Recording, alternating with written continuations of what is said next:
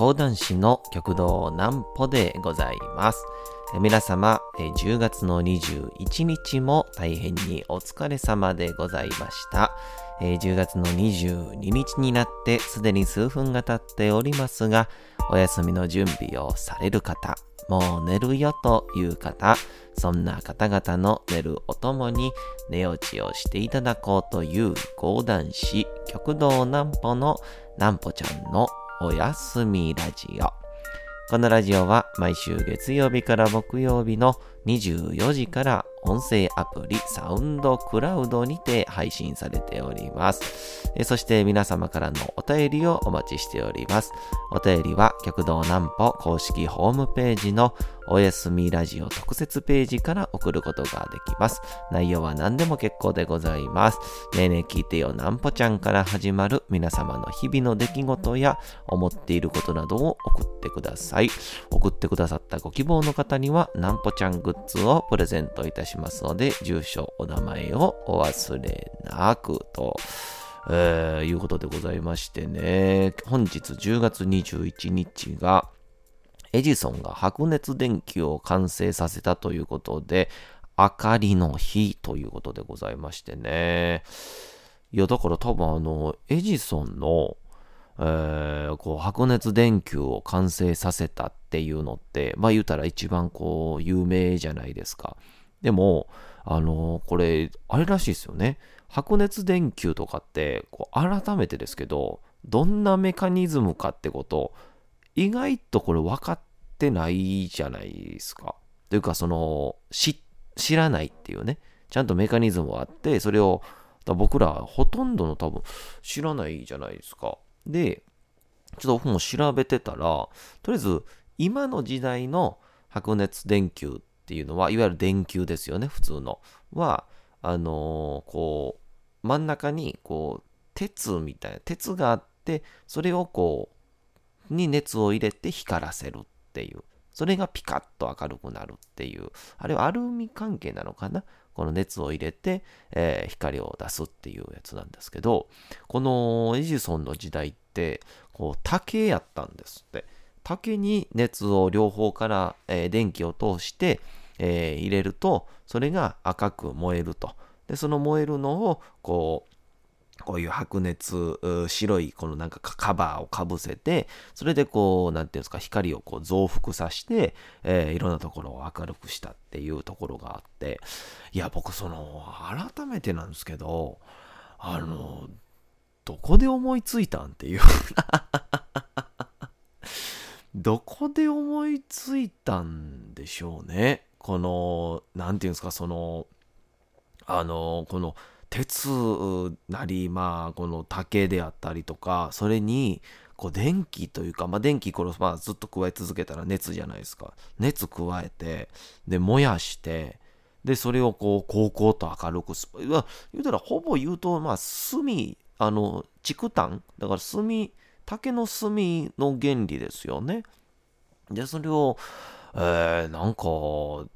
やろうと思ったこと自体がやっぱすごいなと思うんですけど、でもこれもちろんやっぱりなかなかやっぱ、もちろんね、うまくいかなかったらしいんで、で、やっぱそのエジソンがよく言うね、えー、発明とは99%の努力と1%のひらめきであるっていう、やっぱその1%このひらめいたと、これ燃やしたらどうなるんだろうっていう、そこからがもう徹底的な、えー、実験、実験、実験に重ねて、失敗を重ねての、えーえー、最終的に発明なんだということを、なんかもう28歳私28歳に、あ、ちゃうわ。もうこれ、今配信してる時には、これ僕29歳になってるのか。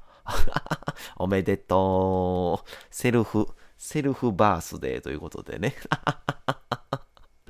えー、だからもうなってるんですもんね。えー、その時間にはね。えー、だからそう。この28歳、29歳にして、久しぶりなんかちょっとなんか、感動しちゃいましたね。ああ、やっぱこの、その、こんなことして、えこの明かりを作ったんだっていうことを聞いて、やっぱびっくりしましたけど、でもなんかそんなこと言うと、あのー、こう、やっぱ講談師のね、この病気と言いますか、まあ、講談師というか、もともとそうなんですけど、あのー、やっぱこう、ちっちゃい頃の、やっぱこう、異常な人が、やっぱりこう、後世に名を残すじゃないですか。その、まあ、逆もしかり、逆もしかりなんですよ。だから多分、えー、多分、後世に、えー、とか、大人になって、すげえ人っていうのは、もちろんのことやっぱりちっちゃい頃おかしかったっていう そこを、えー、やっぱ僕ちょっと好きなんですね。その考え方僕めちゃくちゃ好きで、あのやっぱちっちゃい頃、大人がやっぱ気づかなかった魅力みたいなものを見事に大人になって、えー、世界に、社会に証明するっていう、なんかこの逆転する感じが、すごい僕はやっぱ好きなんですけど、でも、そういう中でエジソンのちっちゃい頃、どんな子やったんか、みたいな。僕でもこれ結構有名ですよね。あの、なんで、えー、リンゴは赤いの？とか。で、学えー、なんでリンゴは赤いの？とか。なんでこう、リンゴはできるの？とか、そういう話をして、で、最終的にはその、火の燃える、なんか動きを知りたかったと、えー、火はどうやって燃えるんだ？みたいな。だからあの、馬小屋に火をつけて全部燃焼させたとか。いや、僕ね、その、確かに、えー、いや、お前やっぱり昔から、えー、才能あったよね、みたいな同級生とか、もう僕はもう超一般人でしたから、もうこれでもかというぐらいの一般人。もうあの僕のピークは小学校で終わってますからね。僕、小学校5年生まではおそらく、あの、周りにはもう、もう、こう、いや僕は、ね、このち幼き頃の、え極道南歩君、もう南歩ちゃんは、もうあのー、世界を、世界をもう圧倒する、世界をせあもう圧巻させる、えー、お笑い芸人エンターテイナーになるって言われてましたから、僕は。はい、小学校5年生までは。だって、もう給食の時間も僕がいたらみんながもう給食を食べれないっていうところまで、えー、僕はもう笑かし続けてましたからね。もうジャブジャブみんなが牛乳を吹くっていう、もうそのぐらいのエンターテイネー、エンターテイ、もうダメですね。もうエンターテイナーがエンターテイニーって言ったら終わりですもんね。そう、そのぐらいでしたけどもね。やっぱそれからやっぱこの、あれがやっぱり小学校の限界やったんでしょうね。だからこう、みんな、なんて言うんですか、小学校の時に、えー、が笑うワードって、まあ、いわゆる顔芸であったり、動きであったり、まあ、チンチンとかうんことかね、そこら辺じゃないですか。ってなってくると、やっぱりそこら辺を中心に多分僕はね、きっと笑かしてたはずなんですよ。まあ僕のやっぱ一押しのギャグはやっぱあれでしたね。あの、タイタニックのモノマネっていう あーウィーってひたすら言うだけっていう そういうギャグをやってたんですけどね、あの時はもう、もうクラスの爆笑でしたから、まあでもこのクラスの爆笑っていうつく時点で、まあ後世はもう爆笑になれないってことはもう分かってるんですよね。そう。でもやっぱあの当時はね、そう言われてましたから、そう。で、それでは僕は言うてまま言ったら中学校ぐらいからはそうですね、えー、いわゆるその、大人の社会、まあ、社会の中の方程式にのっとったお笑いというのが、えー、全くできなくて、えー、どんどんどんどん、えー、普通の人になっていって、え最終的にはですね、野球部のレギュラーにもなれず、え最終的に自分の、え立ち位置を探した時に、えランナーコーチに専念して背番号をもらうっていうえー、この話はね、ぜひともね、えー、いずれかまた僕の、えー、僕の、まあ、本名ですね、山本幸輝ランナーコーチャー伝説っていうことで、形でね、また皆さんにお届けしたいと思いますけど。いや、もうすごかったですから、僕のランナーコーチャーとしての。やっぱあの頃からやっぱ僕は、なんて言うんですかね、こう自分のセルフプロデュース？あ、いや、今思うとだから僕多分ね、当時からいい意味で、あの、諦めと、えー、妥協と、を多分、誰よりも早く身につけた人間だと思うんですよ。同級生とか、周りの同じぐらいの年齢から。多分そういう意味では僕、小学校5年生か6年生には、こう生きておいた方が後々楽だろうとか、こうした方がおそらく、えー、親にまたおばあちゃんに愛されるだろうみたいな 多分そういうことを考えながらね、もう小学校の時点で生きてたんですよね。もうすでに小学校の時点で、あの、祖母が年金暮らしで負担をかけさせてはいけないって思ってましたからね。ひねた子供ですよ。えー、ひねた子供ですからね。まあそんなこんなでも本当にね、おばあちゃん僕のこと愛してくれて、えー、非常にたくさんのいろんなプレゼントをいただいたりとか、えー、おばあちゃんにたくさん美味しいものを食べさせていただきましたけども、いや、まあそんなこともね、言いながらですけど、いや、コロナ落ち着きませんね。あいつなったらこれ落ち着くんでしょうか、本当に。あのー、だから、えー、これね、ちょうどね、最近結構序盤の方の、えー、おやすみラジオの方は、えー、多分ね、えー、なんだ、えー、収録は5日前とか、なんか4日前とかちょっと余裕を持ってやってたんですよ。でも、まあなんかそれはそれでね、結構まあ気持ち的に楽だったりとか、まあちょっとちゃうなと思ったら、えー、また、まあいや、いい意味でね、撮り直すって収録をね、自分で後で編集もできるし、っていうのでやったんですけど、やっぱりなんかこう、あできれば生で流す、ギリギリ、まあ1日前か2日前ぐらいの、生の状況をね、えー、伝える方がきっと気持ちも乗るのかな、みたいな。で、その時に多分きっと話す生の情報もあるでしょうし、えー、っていうので、えー、まあ、ほんまにこれは、えー、ほんと直前の、えー、前日にね、これ収録してるんですけど、いいのかな？こんな裏話、こんな序盤で言うて。まだ3週間ぐらいですけどね。えー、そうなんですよ。それで、えー、だからその4月から、まあ言ったらね、コロナがまあ3月ぐらいから怪しい怪しいって言い始めて、これ多分、えー、思ってた以上に伸びるぞってなって、で、もちろん4月緊急事態宣言になって、も出会ったこともない、もう初めての経験になりまして、えー、もう芸人なんかね、もうほぼ毎日夏休みみたいな、もう暇な夏休みか忙しい夏休みか。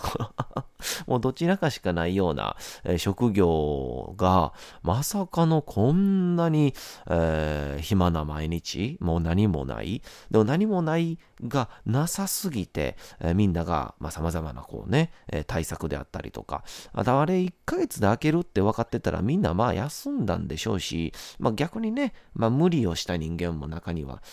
いたでしょうけど、でもそんなこんなで、だからすっごい、えー、何にもない日々を過ごしまして、で、それでまあ言ったら1波で第2波も、まあなんかね、こう簡単に言うとダメなんですけど、第2波が、えー、終わりまして、まあ終わったっていうかまあ収ま、やっと収まって、で、今の現状に至って、もう、だって東京とかで100何人、200何人、あの、200人を超えたのは2日ぶりとかって聞いても、もう全然驚かないですもんね。そう、だから僕はあれなんですよ、あの、新聞社での、ね新聞社の、での、ダメだ、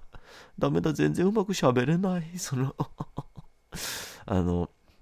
新聞社のね、えー、お手伝いしてるんで、随時毎日その、なんだ、えー、コロナの、えー、感染状況であったりとか、え最新のニュースみたいなのを、まあ、新聞をね、え発刊してるところなんで、ありがたいことにちょっと、えまあ、えこう配りながらね、えいう作業とかするんで、そこでちょっと見せてもらったりするんですけど、やっぱ毎日基本的には新聞には、毎日の感染数から総数から、まあいろんな科学者の、まあ言ったら、えー、知見ですよね、えー、こういう予測があるでしょうとか、えー、こう今後なるんじゃないかとか、対策であったりとかを書いてるんですけど、やっぱそれがもうね、まあ、ある意味どんどんどんどんね、えー、初めは、え、新聞の一面に載ってたような情報が、え、次2面になって3面になって、最終的にはもう今となってほとんどもう地方版みたいなところに載るのか、もしくはなんかもういわゆるウィズコロナじゃないですけど、えー、ぜひともこういう風に、え対策をしましょうみたいな、なんか生活の知恵みたいなところにしか、えー、コロナがもの載ってないっていう感じになってて、でもまあフランスとかヨーロッパとか、えー、感染増えてるやないかってなるんですけど、もうそれはそれであくまで、えー、海外の欄とか海外のページに載るんで、え、日本の情報とは、まあ、言うたら、同じページに載ることは、えー、ないんですよね。そう、そんなこんなで、えー、やってたので、えー、まさかこんなに、えー、数年内のうちでね、情報が、えこんな薄れる時が来るんだっていうのも逆にちょっと、え驚きでしたけど、いや、でも本当にちょっとなんか、え情報をね、情報をしっかりこう、精査せなあかんなと僕ね、改めて思ったんですよ。僕、はじめ、コロナでき始めた時にですね、出始めた頃に、あの、コロナのこのウイルスは、40度ぐらいの熱に、えー、弱いから、えー、お湯、もしくは左湯を、えー、前に定期的に、まあ、1時間ないし30分に1回飲めば、コロナにはかかりませんっていうのを、その言いまくってたんですよ、僕、どっかで見てね。見てた、言いまくってたんですけど、もうあれよあれよという間に、あれは全部嘘でしたっていうツイッター記事を見た時の、あの、なんて言うんですか、もうあの、赤面では収まらないレベルの恥ずかしさ？そのいや、だって芸人みたいな存在って、いわば、いかに世相が言うてることの先を言うか、黙っておいて、後で、まあ、あこれね、いい意味でね、楽しくみんながハッピーになるように上げ足を取るっていうのがね、これね、芸人の役割やと思ってるんですよ、僕はね。みんながハッピーになる上げ足の取り方をね、こうできるのが、もうハッピー上げ足ね。ハッピー上げ、あ、えっと、大変失礼いたしました。ハッピーターンに何かをかけようと思いましたが、何も思いつけませんでした。こういうところでもね、もうね、えー、収録を止めないっていうのがなんぽちゃんラジオの素晴らしいところですからね。まあ多分このぐらいの時間だったらみんなもう寝てるはずですから。そうなんですよ。僕この前に関しましては、あの、序盤の自分で聞いてね、チェックでね、自分で聞いて序盤の、えー、番組概要欄のところで寝てましたから。いや、ほんとね、あの、うちの MC ありか、えー、プロデューサーのありかが作った、えー、頭の音がね、非常にいいんでね、あれで眠たくなるんですけど。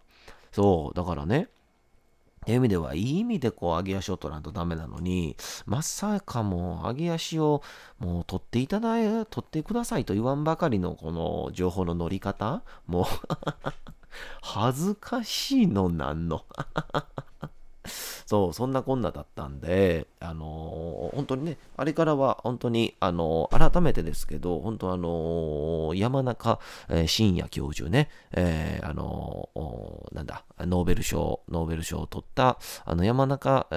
iPS 細胞の山中教授でさえも、まだ、この日本人というかアジア人が、えここまで罹患率、やっぱコロナになぜかかってないのかってていう、まあ、もちろん対策はしてるのはもちろんですけど、未だに原因はわからないっていう、もう未だにこれだとは言えないっていうのが現状の科学者の最新情報らしいんですね。まあ科学者によっても発言は内容は違うんですけど、っていうのがあったんで、本当にあの、常にね、えー、情報をね、えー、一つ一つ、まあ、えー、全部疑ってもいけないんですけど、まあ、え元手がどこなのかとか、まあ、基本的にやっぱツイッターはやっぱこう、本当に、えー、なんていうんですかね、もうメディアのエンタメの凝縮みたいな世界ですから、基本的にはまあ当てにはならないっていうところから、まあ、そこからまあいかにこうリンクをね、飛んでいって、え、正しい情報の、もしくはその出所がわかる、誰が言っているのか、そしていつ言ったのかがわかるような、えー、それを本当に、えー、本当に精査していかないとですね、本当あの左右でコロナにはかからんって言い張ってた僕みたいになっちゃいますからね。僕、そんな気楽なやつやから、あの、奥さんに家に帰ってくんなって言われたんですから、僕は。未だに帰れない。帰りたい、早く。そんなこんなで今日もね、えー、私単身赴任中の私はですね、えー、一人この花区の、えー、皆さん第2の、第二の西成区千鳥橋でね、えー、楽しく、えー、ラジオを収録しているわけでございます。そんな、え、ことを言った後に、え、なんとちょっとまた気分が落ち込むドロッとしたお話を皆さんに楽しんでいただけたらと思います。それではお次のコーナー行きましょう。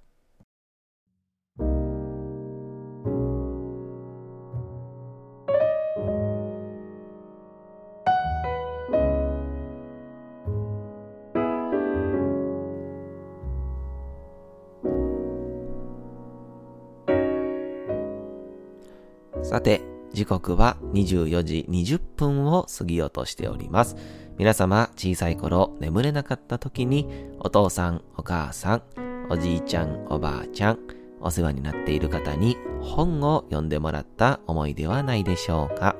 なかなか眠れないという方のお力に寝落ちをしていただければと、毎日美しい日本語の響きで綴られた様々な物語、小説をお届けしております。えー、さて本日3日目になりますけどもですね、えー、江戸川乱歩の人間椅子の続きでございます。えー、この他の続きはですね、え、昨日、おとといのアーカイブにも残っておりますので、えー、ぜひともそちらもお聞きいただけたらと思います。えー、まあ、ただ、ただただしっとりと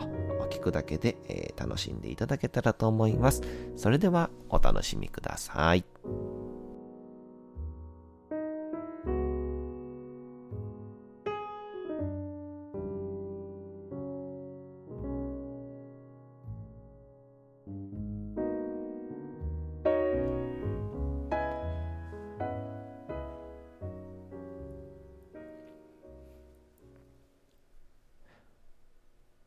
人間椅子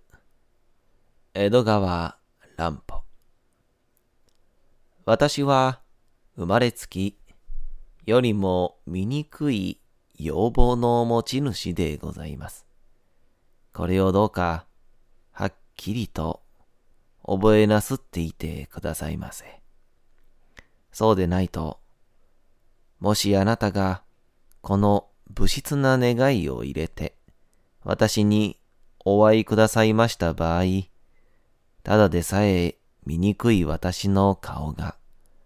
長い月日の不健康な生活のために、二目に見られぬひどい姿になっているのを、何の予備知識もなしに、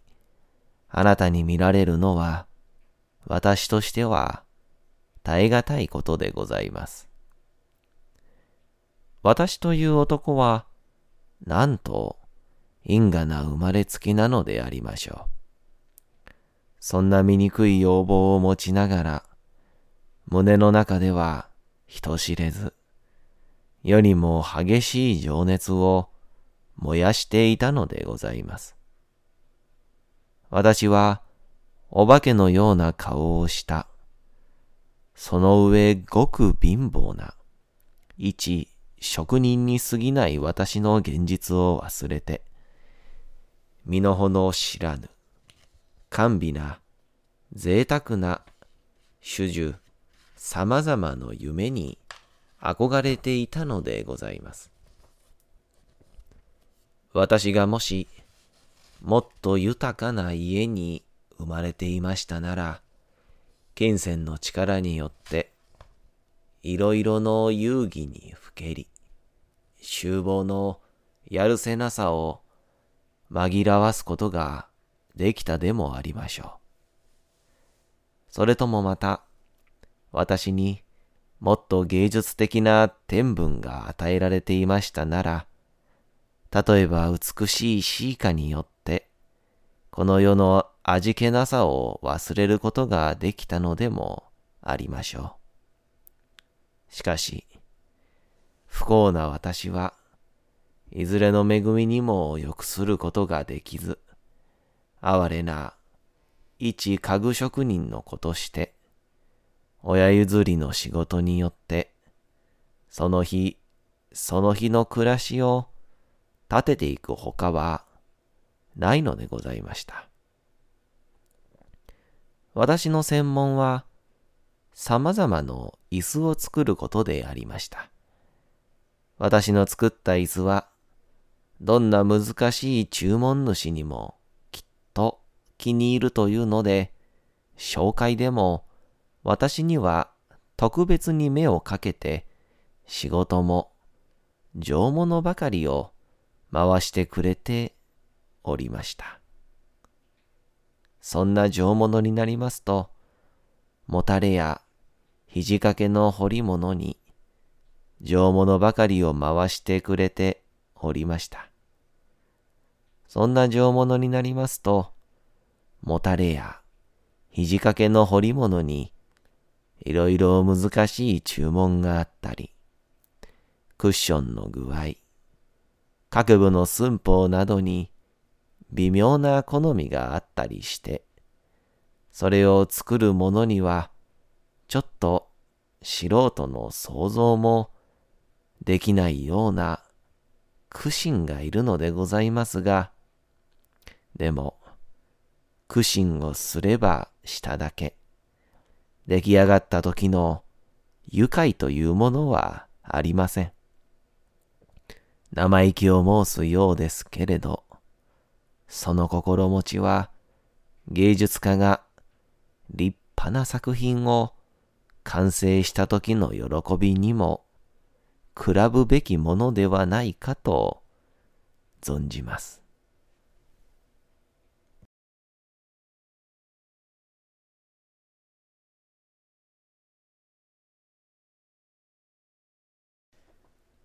さて、本日もお送りしてきました、なんぽちゃんのおやすみラジオ。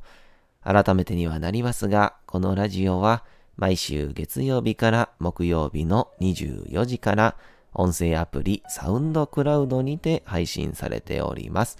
また金曜日24時からは極道南歩の YouTube チャンネルにておやすみラジオとは打って変わって南歩ちゃんの夜更かししちゃっていいじゃないと題したライブ生配信も行っております。えー、チャット機能などのコメントもいただきながらの生配信ですので、ぜひともお越しください。えー、そして、皆様からのお便りをお待ちしております。お便りは、極道南歩公式ホームページのおやすみラジオ特設ページから送ることができます。内容は何でも結構でございます。ねえねえ聞いてよなんぽちゃんから始まる皆様の日々の出来事や思っていることなどを送ってください。えー、送ってくださった方のご希望の方には、なんぽちゃんグッズをプレゼントいたしますので、住所、お名前もお忘れなく、サウンドクラウド、YouTube ともどもにチャンネル登録をよろしくお願いいたします。というわけでございまして、皆様10月の21日も大変にお疲れ様でございました。明日も皆さん、街のどこかでともどもに頑張って、夜にまたお会いをいたしましょう。なんぽちゃんのおやすみラジオでございました。それでは皆様、おやすみなさい。すやすやすやーん。